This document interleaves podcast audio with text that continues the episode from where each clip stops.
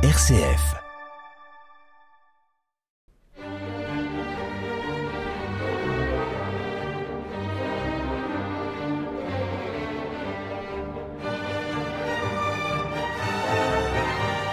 Bonjour et bienvenue sur l'émission Les Pierres racontent.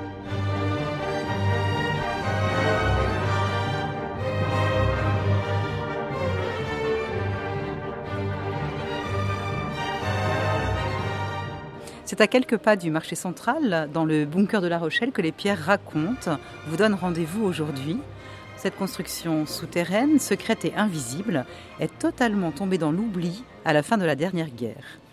Sa découverte fortuite 35 ans plus tard, en 1982, fut l'effet d'une bombe. Transformé en musée par des passionnés, ce bunker est un témoignage vivant des cinq années de guerre à La Rochelle, côté français comme côté allemand, et rend honneur aux vertus patriotiques de notre ville, qui n'a jamais désespéré. Nous sommes en compagnie de Luc et Marc Brauer, passionnés de la dernière guerre mondiale, propriétaires de ce musée et successeurs de Jean-Luc Labour depuis une dizaine d'années. Bonjour et un grand merci à vous deux de nous accueillir dans ce bunker de la rue des Dames. Bonjour. Bonjour Valérie. Nous sommes dans la rue des Dames, devant l'entrée du bunker. Euh, dans quelles circonstances avez-vous succédé à Jean-Luc Labour en 2012, le premier acquéreur de ce musée en 1984 C'est une très longue histoire, puisqu'on a connu euh, Jean-Luc justement en 1984 à l'île de Ré. On était à l'époque en vacances avec nos parents. Moi j'avais 14 ans, Marc en avait 17. Et il était venu faire une conférence sur l'histoire de La Rochelle. Et c'est à l'issue de la conférence qu'il a annoncé qu'il venait juste d'ouvrir ce musée. Alors on s'est empressé de venir dès la première année d'ouverture. En fait, on a fait le siège de M. Labour à la fin de sa conférence et on lui a dit euh, Est-ce que vous pouvez nous montrer le musée? Il nous dit Écoutez, je suis directeur d'office de tourisme, j'ai beaucoup de travail. Et comme on avait euh, vraiment le sourire et qu'on a un peu insisté, gentiment, il dit Bon, demain soir à 18h, venez me voir, je vous ouvre le musée. Et on fait la visite de ce site et on tombe complètement en admiration devant ce site historique et on peut dire en amour devant le site. Et on, en parle avec Jean-Luc et puis il dit ah oui moi je le garde c'est un peu ma danseuse je ramasse un petit peu tout ce qui euh, concerne l'histoire de La Rochelle. Et on a mis 25 ans pour le décider. Et au fur et à mesure on est devenu amis avec Jean-Luc Labour. Tous les ans on passait le voir on disait alors comment ça se passe? Et il nous disait bon les frangins je vous aime bien. Si un jour je dois faire quelque chose ça sera avec vous. Et c'est comme ça qu'il nous a passé la main ce qui est incroyable, c'est que les, Rochelais ont ignoré jusqu'en 1982 l'existence de ce bunker. Et si cet hôtel n'avait pas été à vendre, personne n'en aurait jamais rien su. Oui, effectivement, en fait, les Allemands l'avaient construit dans le plus grand secret. Donc derrière l'hôtel des étrangers, ils avaient réquisitionné des petits immeubles, deux petits immeubles, et ils avaient construit une grosse palissade. Ce qui fait qu'ils ont creusé pour faire le bunker, et ils ont reconstruit l'immeuble quasiment à l'identique, qui est devenu une annexe de l'hôtel au-dessus. Et de vue aérienne, on voyait absolument rien. Et tout ça était déjà prêt en octobre 1941, donc c'est très tôt dans la guerre. Et le mois suivant, en fait, commençait déjà à arriver des, officiers des sous-marins qui seront logés ici, à la base de la palisse. Dans un premier temps, c'est cet hôtel des étrangers hein, qui avait 75 chambres et qui avait été réquisitionné par les Allemands dès 1940, hein, dès leur arrivée en juin 40, euh, pour euh, loger l'état-major. Et quel était l'objectif ensuite de construire un bunker? Alors, il faut bien voir une chose, c'est que La Rochelle va subir 354 alertes aériennes alliées. Et les Allemands qui occupent La Rochelle s'inquiètent de plus en plus de la présence de ces attaques aériennes et ils se disent, oulala, euh, à La Rochelle, on a euh, nos officiers de sous-marins, entre ceux qui partent en mission, ceux qui reviennent de mission et qui sont logés dans cet hôtel des étrangers. C'est ce qu'on appelle des personnels à haute valeur ajoutée. Pour former un officier de sous-marin, il faut plusieurs années. Et ils se disent, on a en, permanence un volant de 40, 50 officiers qui, sont ici. Il y en a 4 en moyenne par sous-marin. Et donc, si jamais une bombe alliée tombe pile sur l'hôtel et nous tue nos 40 ou 50 officiers, ça nous bloque les équipages d'une vingtaine de sous-marins. Donc, il faut absolument les protéger. Et pour les protéger, ils construisent cet immense bunker entièrement en centre-ville, complètement secret, enterré, et euh, au vu et au, nu des, des Rochelais qui ne, seront jamais qu'il y a ce bunker sous l'hôtel. Ce bunker, c'est 280 mètres carrés de superficie avec des murs en béton armé d'une épaisseur de 2 mètres. Ben, je vous propose maintenant de descendre dans ce bunker. Curieusement, nous sommes accueillis par un chat noir peint, dit Schwarzkata. Euh, lui, c'est l'emblème de la troisième flottille? Oui, absolument, parce qu'en fait, le chef de la troisième flottille de sous-marins, commandait donc les unités qui étaient basées à la Palisse, c'était l'emblème de son ancien sous-marin, l'emblème qu'il portait sur le kiosque. Et c'est un chat noir, parce que dans la formule des magiciens, nous on dit, pour faire disparaître un objet, en France on dit abracadabra. Mais les Allemands disent Dreimal Schwarzerkater, ça veut dire trois fois chat noir. Et donc c'est pour ça qu'ils ont pris ce chat noir pour dire le sous-marin était rapide à disparaître sous la surface et ça a été gardé pour l'ensemble de la flottille en fait. Et ça a été peint ici à l'entrée du bunker. Bien, les pièces, euh, les premières pièces sont très exiguës et plus loin nous trouverons de pièces euh, plus vastes. Euh, l'aménagement est à peu près sensiblement le même à l'époque? On a gardé effectivement l'aménagement de l'époque. Et d'ailleurs, on vient de passer des portes blindées qui sont tout à fait d'origine, qui font 650 kg, qui verrouillaient le bunker en cas d'attaque aérienne. Après, on avait des salles de ventilation, comme la scène numéro 1, et là, on a remis à l'emplacement d'origine les ventilateurs qui permettaient, en cas d'attaque au gaz de combat, de verrouiller le bunker de façon étanche et d'alimenter en air tous les personnels qui s'y trouvaient. Nous voyons toutes ces fresques marines. Alors nous verrons dans quelles circonstances plus tard elles ont été euh, de l'armée de terre, accompagné par un caporal de l'armée française servant d'interprète, se rend à la mairie. Dans une première pièce, nous voyons Léon Zielgeux, maire de La Rochelle, euh, assis à son bureau et face à un lieutenant allemand et son interprète. Euh, Léon Zielgeux, c'est lui qui a réalisé le premier acte de résistance euh, allemande. Effectivement, ce jour-là, c'est l'arrivée des troupes allemandes et ce lieutenant vient avec, en fait avec un pavillon, un drapeau allemand pour le mettre sur l'hôtel de ville. Et le maire, qui est un ancien combattant de la Première Guerre mondiale, qui est lieutenant-colonel de réserve, dit qu'il est hors de question que je reçoive des ordres d'un simple lieutenant, et donc refuse de faire hisser le, drapeau allemand. Et il faudra que cet officier revienne en fait avec un, un officier du grade supérieur, donc du grade équivalent à celui du maire, 4 heures plus tard. Alors c'est vraiment considéré comme le premier acte de résistance dans la ville. Quelques mois plus tard, en mars 41, La Rochelle reçoit la visite de Fritz Stott, un grand spécialiste du mur de l'Atlantique, et lui qui va décider euh, de lancer la construction d'une base sous-marine. Alors pourquoi choisit-on La Rochelle? Alors les Allemands décident de s'occuper du sort de l'Angleterre qui leur résiste désespérément. Les Anglais sont acculés, mais les Anglais, c'est une île. Et pour faire le blocus de l'Angleterre, les Allemands décident de lancer leur flotte de sous-marins allemands, les fameux U-boats, sous les ordres de l'amiral de Nitz. Au début de la guerre, ils opèrent à partir des ports allemands, bien sûr, mais là, maintenant que les Allemands occupent la France, ils voient l'opportunité dans les grands ports français d'installer des bases de sous-marins allemands. Et ces bases, ils vont les installer dans les grands ports de Brest, Lorient, Saint-Nazaire, La Rochelle et Bordeaux. Et c'est pour ça que sur le port de la Palisse, les Allemands lancent la construction de cet immense bunker, qui est en fait une base pour recevoir les sous-marins qui reviennent de mission, refaire le plein de torpilles, les réparer, et préparer aussi ceux qui partent. En fait, c'est un immense chantier naval à l'abri sous 7 mètres de béton armé. Voilà, le, but principal est évidemment d'entretenir ces sous-marins, de les réparer à l'abri des bombes. Et c'est pour ça que la base est un, toit bétonné extrêmement important. Et ce sera l'objet évidemment de nombreux raids euh, aériens alliés.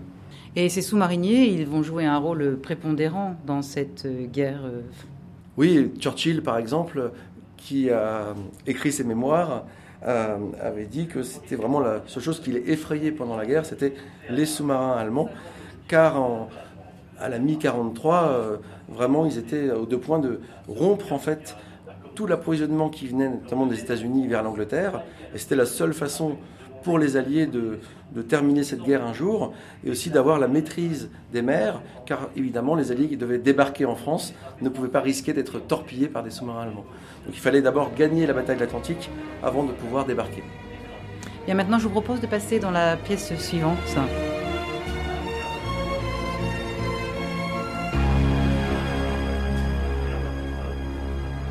Ben, cette fois-ci, c'est une scène d'espionnage qui nous est présentée et qui se déroule dans un poste de commandement de radio de la base sous-marine. Nous voyons un résistant hein, qui porte euh, un rouleau et puis nous voyons euh, ben, deux officiers euh, derrière lui qui tapent un téléx. Alors en fait, le musée que vous visitez actuellement, c'est dans un blocos authentique construit par les Allemands, dans lequel il y avait des soldats allemands. Mais certaines scènes vont être imaginés se passant à la palisse ou dans le bureau du maire. Mais on se sert, en fait, on fait un mix entre un site historique et un musée. Et là, la scène qui est devant nous, on a effectivement, c'est une scène réelle de ce résistant français qui apportant des rouleaux de papier peinture pour le choix de, décoration de certains bureaux, on a profité pour subtiliser des plans de la base sous-marine et ça a été effectivement un acte incroyable qui a permis aux Alliés d'avoir une connaissance parfaite de ce bunker. Ben, continuons et effectuons une petite euh, traversée dans un sous-marin euh, sous la lumière rouge. Reconstitution de l'ambiance à bord.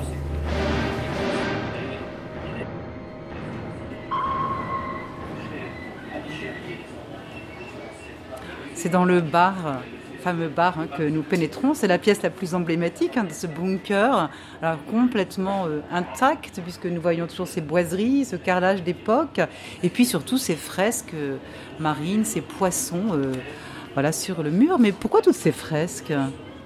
En fait, ici, c'est un lieu de vie où vraiment les officiers venaient de l'hôtel dès qu'il y avait une alerte, elles ont été nombreuses, et en fait, si l'alerte ne durait pas trop longtemps, bah, ils prenaient juste un verre. Il y avait aussi des salles pour dormir. Et c'est vraiment tout à fait unique, car les blocos, évidemment, à la fin de la guerre, ont été euh, dévastés. Si les civils auraient pu même les détruire, ils l'auraient fait. Bon, les murs étaient trop costauds. Mais c'est extrêmement rare de voir d'abord ce blocos qui était un blocos un petit peu de luxe avec ses peintures à thème marin, donc des sirènes, des marins, des poissons. Ici, c'est un véritable océan au-dessus du bar. Et que ça a été conservé, que ça a traversé la guerre, c'est tout à fait incroyable. En fait, le décor qui se trouve au-dessus de nous, ce sont, en fait, s'adresse à des sous-mariniers. Les sous-mariniers, où est-ce qu'ils sont? Ils sont sous l'eau. Et donc les deux femmes qui vont peindre ces dessins, ces poissons, les laissent dans leur univers de sous-mariniers avec des poissons autour d'eux. C'est pas du tout un univers guerrier. Il n'y a pas, vous voyez, il n'y a pas du tout de, On voit vraiment quelque chose d'artistique, un petit peu, euh, euh, je dirais, euh, surréaliste. Et on a 70 mètres carrés de, plafond peint avec ces poissons et c'est vraiment très étonnant. C'est un exemplaire unique sur tout le mur de l'Atlantique. On ne connaît pas d'autres sites avec ce genre de décoration. Ce qui était tout à fait étonnant aussi, c'est que ces deux femmes artistes peintres, qui étaient des civils de Hambourg, qui travaillaient dans un magasin de décoration en fait, ont signé sur le mur et grâce à ces signatures, on a pu retrouver leurs traces, leurs photos et elles étaient venues ici. Après, elles ont été ensuite à Saint-Nazaire et puis elles ont fini en Norvège.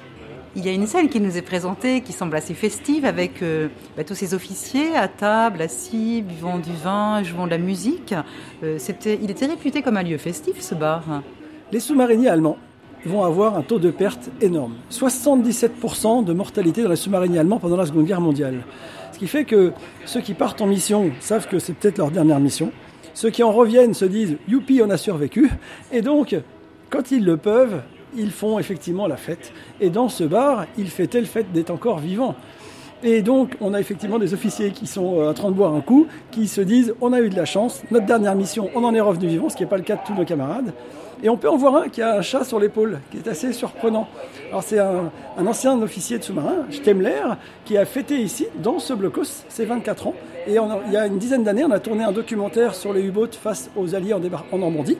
Et il avait effectivement, euh, euh, nous avait raconté qu'il avait ce chat à bord et qu'il l'avait ramené ici avec lui dans le blocos. Il a fêté ses 24 ans en août 44 ici dans le blocos de La Rochelle.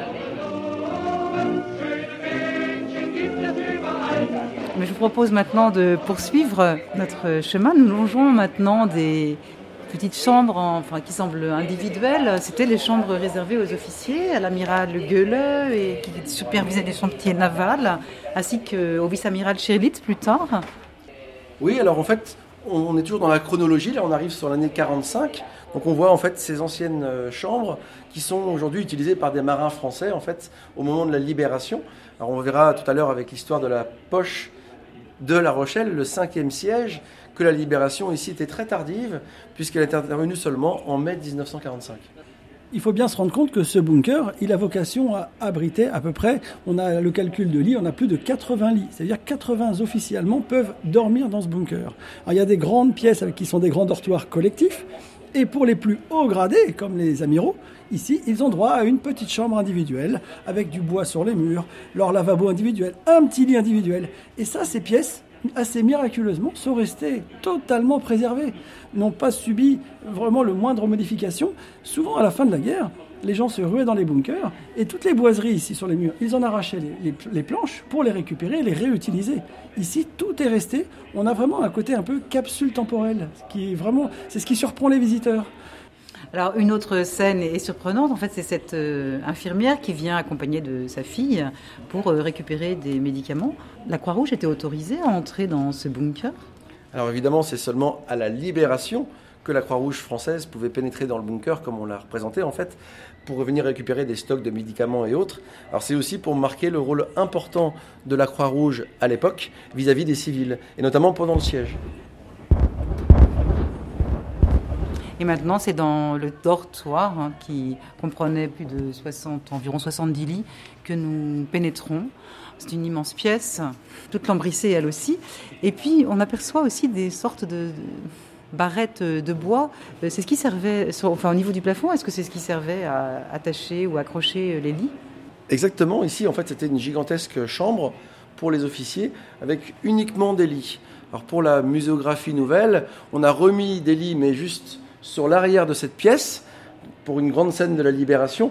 Mais sinon, on n'allait pas remettre des lits dans toute la pièce. Ça aurait été pas forcément très intéressant, alors qu'on a ici beaucoup d'objets personnels qui nous ont été apportés par des, par des vétérans, beaucoup d'histoires à raconter en fait. Ce sont surtout ces deux hommes, le vice-amiral Schirlitz, chef euh, des troupes allemandes, et le commandant de frégate Hubert Meyer, euh, qui vont euh, marquer cette période avec le fameux accord, cette convention qu'ils signeront ensemble. On a deux officiers de marine et un Français, un Allemand. Ils dirigent un d'un côté l'occupant à La Rochelle et l'autre qui est à l'extérieur, mais qui tous les deux ont la volonté d'essayer de sauver la ville.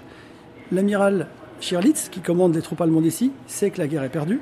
Il veut essayer de limiter la casse. Et en face, on a un officier de marine française qui est Meyer, Hubert Meyer, d'origine lorraine, qui parle allemand. Et le fait qu'il parle allemand et le fait qu'ils soient tous les deux officiers de marine, un lien de confiance va se créer et ils vont œuvrer tous les deux pour sauver La Rochelle. Et on peut dire qu'effectivement, si La Rochelle est encore intacte aujourd'hui, on le doit beaucoup grâce à l'intelligence de ces deux hommes qui ont su œuvrer pour préserver la ville de La Rochelle et les habitants. Et ce n'était pas gagné puisque hum, la hiérarchie ne tolérait pas vraiment ce genre d'accord. Oui, jusqu'au bout, l'amiral allemand avait des ordres venus d'en haut, arrêter les négociations, euh, continuer à miner. L'enjeu était surtout le, port commercial de la Palisse, entièrement miné, ainsi que le môle d'escale. Et ça aurait été vraiment dommageable pour la France de, perdre ces équipements euh, de, de, premier plan. Alors ils ont vraiment essayé tous les deux d'humaniser le conflit. Quoi. Quelques mots sur euh, ces négociations et ces différentes mesures Alors au départ, on a deux belligérants qui se font face et très rapidement, ils se disent tiens, on pourrait essayer de mettre en place une forme d'accord, d'un gentleman agreement, comme on pourrait dire, avec ok, bon, bah, on a une ligne, qu'on ne dépasse pas d'un côté comme de l'autre. Euh, tant que vous ne nous attaquez pas, les Allemands s'engagent à ne pas faire sauter l'installation portuaire. Et donc, il faut essayer de ménager un petit peu, de laisser passer les mois de cet hiver 44-45 il ne fait de mystère pour personne que la guerre est perdue pour les Allemands, mais pour autant, ils ont des ordres, ils sont tenus, et s'ils désobéissent aux ordres, ils peuvent en payer le prix, soit être rapatriés, passer en conseil de guerre, fusillés, soit leurs familles peuvent être prises en otage en Allemagne, et donc ils sont sur une ligne de crête assez étroite. En face, les Français, eh ben, au départ, ils ont assez peu de force. Donc, en avoir un, accord, ça les arrange. Puis, ils vont se renforcer au fur et à mesure de l'hiver 44-45. Et à la fin, c'est même eux, les Français, qui vont des fois dénoncer l'accord ou dire bon, maintenant, on n'en a plus besoin, parce qu'ils se sentent assez forts pour pouvoir éventuellement attaquer La Rochelle. Et donc dans cette convention du 18 octobre qui ont, signé les deux, il y a aussi la protection des civils. Par exemple, on ne peut pas bombarder les Alliés ne peuvent pas bombarder La Rochelle tant que l'accord tient. Les FFI, par exemple, avec les brassards FTP, sont reconnus comme combattants. Il y aura aussi des échanges de prisonniers et l'intervention très importante de la Croix-Rouge suédoise qui va venir pour ravitailler les civils, d'abord en, camion, puis après en train, puis après même en bateau, parce que c'est très compliqué tout ça, et ça permet vraiment d'humaniser le conflit. Au sujet des ravitaillements, il faut quand même rappeler un point assez incroyable, c'est que les camions qui apportent du ravitaillement, c'est pour nourrir les civils, les pauvres Rochelais, qui sont ce qu'on va appeler les empochés. Ils sont enfermés dans la poche de la Rochelle. Vraiment, ils meurent de faim. Et donc, ces camions de la Croix-Rouge apportent du ravitaillement. Mais certains soldats français sur les lignes ne le voient pas de cet œil et jugent ça d'un mauvais œil. Ils disent quoi? Qu'est-ce que ça veut dire? On donne de la nourriture, c'est les Boches qui vont en profiter. Euh, les, civils qui sont dans, la poche, les Rochelais, c'est tant pis pour eux. Euh, ils vont certains mitrailler les, camions de ravitaillement, les empêcher de passer. Et donc c'est pour ça qu'il faudra finalement intervenir avec des navires pour pouvoir contourner ces blocages sur la poche, pour pouvoir amener du ravitaillement dans la poche. Et, la résistance, comment se comporte-t-elle pendant ce temps-là? Alors la résistance reste très active et très structurée, et en fait va former même un régiment en honneur à, l'ancien maire, le régiment Jean Guiton, voilà, avec des chefs qui sont pour la plupart des officiers de l'active ou de réserve, colonel, euh, médecin, euh, lieutenant-colonel, commandant, etc. Et c'est un véritable régiment avec notamment, c'est tout à fait incroyable, la fabrication d'engins blindés euh, à la barbe des Allemands dans des entrepôts secrets. En fait, on fabrique deux automitrailleuses et deux jeeps blindés qui sortiront en fait le jour de la libération. On voit d'ailleurs euh, sur les murs du musée les photos de ces véhicules blindés qui sont intervenus le jour de la libération avec des peints euh, en camouflage, avec des cocardes. Et ça a provoqué une immense surprise euh, pour les Allemands qui étaient là, qui voyaient sortir ces véhicules blindés qui ont été construits en fait sous leur nez pendant la, poche, ils se sont dit mais c'est incroyable. Et en fait, beaucoup des, responsables aussi qu'ils avaient en face d'eux, les responsables de la chambre de commerce, responsables de, ceci, le maire, tout ça, faisaient tous partie de mouvements de résistance. Et au fur et à mesure qu'ils se dévoilaient, les Allemands disaient non, pas vous aussi. Ah si si. Et en fait, ça a été la, surprise générale. La résistance avait infiltré tous les niveaux de La Rochelle. Donc nous voyons la veste hein, de l'amiral Schirlitz hein, que vous avez récupéré, et puis euh, ces deux hommes qui se font euh, face à face. Alors, je crois que le, lorsque l'amiral se rendra hein, le 9 mai, euh, il dira au commandant Meyer Écoutez, je, suis bien sûr anéanti hein, par la débâcle de mon pays, mais il me reste au moins l'honneur et la consolation de livrer La Rochelle intacte à un ennemi aussi chevaleresque que vous. C'est une belle phrase. Ils ont ensuite continué de travailler ensemble. Oui, ils se sont revus après la guerre, donc cette fois-ci sans uniforme. Et il y a un objet qui était vraiment incroyable dans la vitrine, c'est la dague gravée, la dague de marine d'honneur de l'amiral Scherlitz, gravée à son nom, qu'il avait, avait lui-même remise l'officier français le jour de sa reddition, en symbole de sa capitulation. Et en fait, dans les années 60, le français a dit bon allez, tout ça, ça maintenant c'est des vieilles histoires, et il a fait remettre la dague en fait à l'amiral de son vivant. Juste avant de quitter cette salle, quelques objets en hommage à Jean Rousseau. Qui était-il? Alors le jour du débarquement allié, le 6 juin 1944 en Normandie, sur les 156 000 alliés, il n'y a que 177 Français, ceux du commando Kiefer. Jean Rousseau, Rochelet, en fait partie. Et malheureusement, il va être tué le 6 juin 1944 sur les plages du débarquement. Sa photo était totalement tombée dans l'oubli, on en avait perdu, et en fait, grâce à sa sœur, qui a fait don de ses objets et de ses insignes, vous l'avez ici devant vous aujourd'hui, un Rochelet, un héros du débarquement. Passons maintenant dans la dernière pièce. Et c'est l'auteur Günther Boheim qui nous est présenté ici. Lui, c'est l'auteur euh, du livre qui a donné ensuite euh, lieu au film Das Boot, le bateau. Oui, alors on voit l'explication un petit peu de son existence et aussi son mannequin ici dans le, dans le bar, tel qu'il était exactement le costume qu'il portait lorsqu'il est venu ici en août 44 dans l'hôtel hein, des étrangers. Et en fait, dans son livre, qui a connu un immense succès mondial, ensuite en film aussi, euh, il retrace un petit peu en fait des expériences qu'il a vécues quand il était reporter de guerre à La Baule et lorsqu'il est venu ici aussi à La Rochelle en août 44. Il faut dire que ce Dark Gunther Borheim est un reporter de guerre, mais il va faire une mission à bord d'un sous-marin, un sous-marin allemand, le U-96. Et il va prendre tous les risques en vivant avec l'équipage pendant deux mois en mer et il va revenir vivant euh, de façon in extremis. Dans les années 70, il va tirer de cette expérience un roman qui est à 90% proche de la réalité et qui va s'appeler Das Boot. Et de ce roman, on va faire un film qui sera effectivement, qui va faire 7 millions d'entrées en France en 1981 et qui va raconter pour la première fois la vie d'un équipage d'un sous-marin allemand pendant la Deuxième Guerre mondiale. Le 23 juillet, le général de Gaulle euh, qualifiera La Rochelle de ville historique, ville qui n'a jamais désespéré. Nous en voyons la photo ici. Et puis pour conclure, eh cette citation du ministre de la Guerre lorsqu'il attribue la croix de guerre avec palme le 26 juin 1946. La Rochelle, dernière ville de France, délivrée du joug de l'ennemi, La Rochelle avec ses héros et ses ruines, a donné un magnifique exemple de ses vertus patriotiques. Pour conclure ces très belles paroles, euh, je vous invite à venir vous rendre dans ce musée, à vous immerger, parce qu'on va parler d'immersion, on est dans le monde des sous-mariniers, à vous immerger dans l'histoire, dans La Rochelle, dans cette histoire incroyable, dans tous ces détails que vous allez découvrir lors d'une visite euh, qui peut euh, vraiment vous satisfaire et vous fera à peu près une heure, une heure et demie de visite. Alors nous sommes situés deux pas du Vieux Marché, donc 8 rue des Dames, à La Rochelle. Le musée est ouvert quasiment toute l'année, hein. c'est fermé seulement en janvier. Merci infiniment à vous deux, Marc et Luc, pour vos riches commentaires et surtout pour la réalisation et la très belle documentation de votre musée. Bah, merci Valérie d'être venue nous voir. C'est un grand plaisir de vous recevoir. Merci à Philippe euh, à la réalisation. C'était Les Pierres racontent au Bunker de La Rochelle en compagnie de Marc et Luc Brauer, créateurs et propriétaires du Bunker.